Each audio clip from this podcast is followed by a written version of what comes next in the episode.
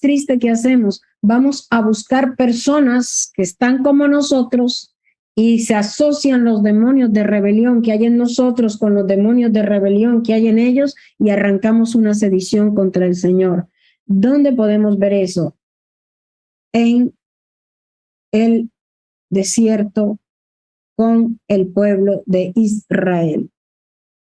Ellos se rebelaban contra el Señor en Moisés, contra el Señor en Aarón. ¿Y qué hacían estos demonios? Se buscaban una turba, porque los demonios siempre andan en manada.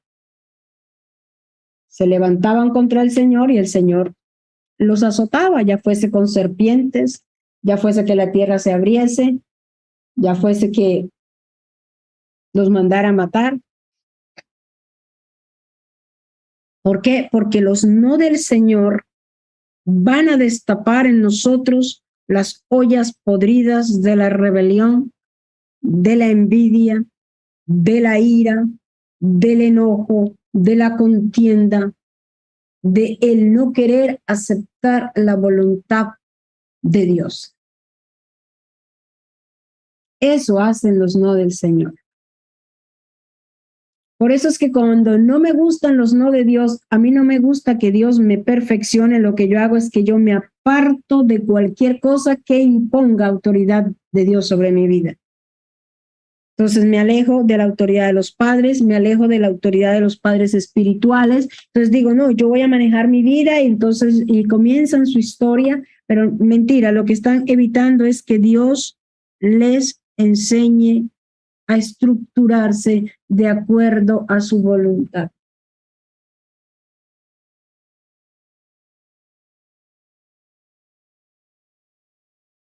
Miren,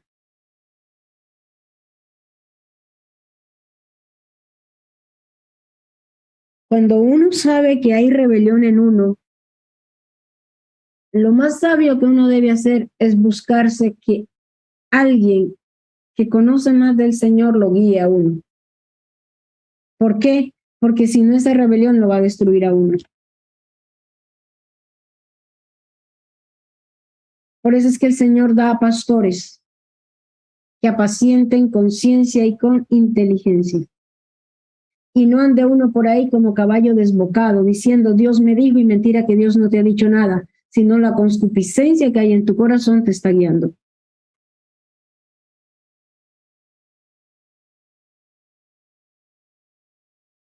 Los no de Dios van a destapar en nosotros los diferentes niveles de rebelión que hay. Nótese esto, iglesia, por, por el Espíritu.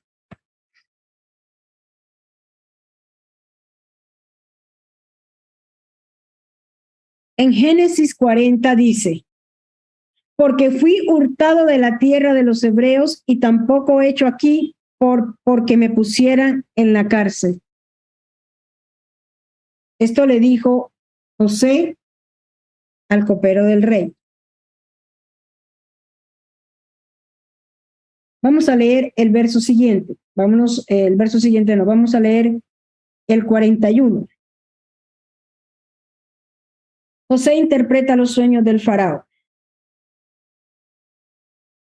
Vámonos a la partecita donde José llega y le cuenta los sueños.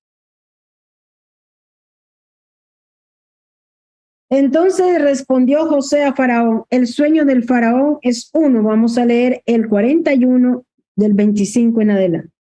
Entonces respondió José a Faraón, el sueño de Faraón es uno mismo. Dios ha mostrado a Faraón lo que, lo que va a hacer y le dice lo que va a hacer. Y entonces dice, esto es lo que respondo, lo que respondo a Faraón, lo que Dios va a hacer, lo ha mostrado a Faraón. He aquí vienen siete años de grande abundancia en toda la tierra. Bueno, él le cuenta a él todo lo que va a venir.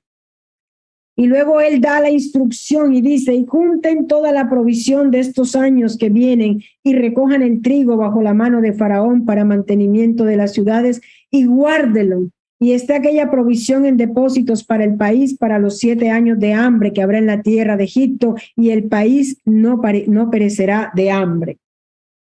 Dice el verso 37. El asunto pareció bien a Faraón y a sus siervos, y dijo Faraón a sus siervos, ¿acaso hallaremos a otro hombre como este en quien esté el Espíritu de Dios? Y dijo Faraón a José, pues que Dios te ha hecho saber todo esto, no hay entendido ni sabio como tú.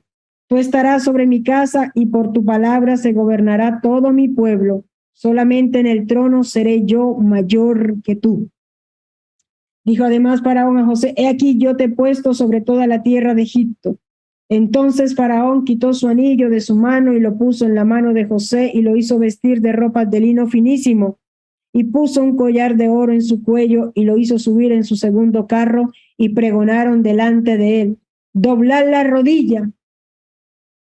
Y lo puso sobre toda la tierra de Egipto. Y dijo Faraón a José, yo soy Faraón y sin ti ninguno alzará su mano ni su pie en toda la tierra de Egipto.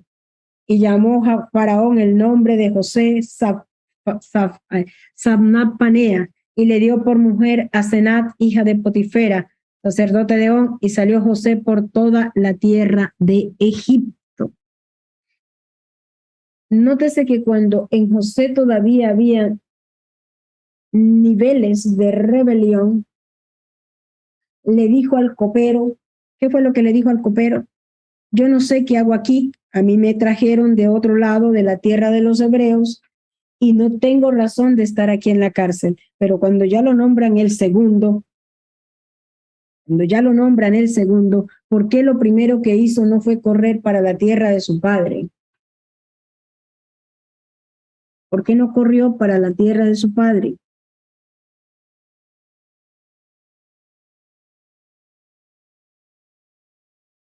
Puede usted ver los niveles, todo lo que Dios le, vino arrancando a José. Al copero le dijo que tuviera misericordia de él. Dos años atrás le dijo, dos años atrás, le dijo, ten misericordia de mí, acuérdate de mí, me, fui, fui robado de la tierra de los hebreos, fui vendido, es más, ni siquiera tengo, tiene, hay ninguna razón para que esté en esta cárcel. Dos años después el rey lo pone él dice, ni siquiera un pie se puede mover en Egipto sin orden de, de José. ¿Y por qué José no sale corriendo a su casa?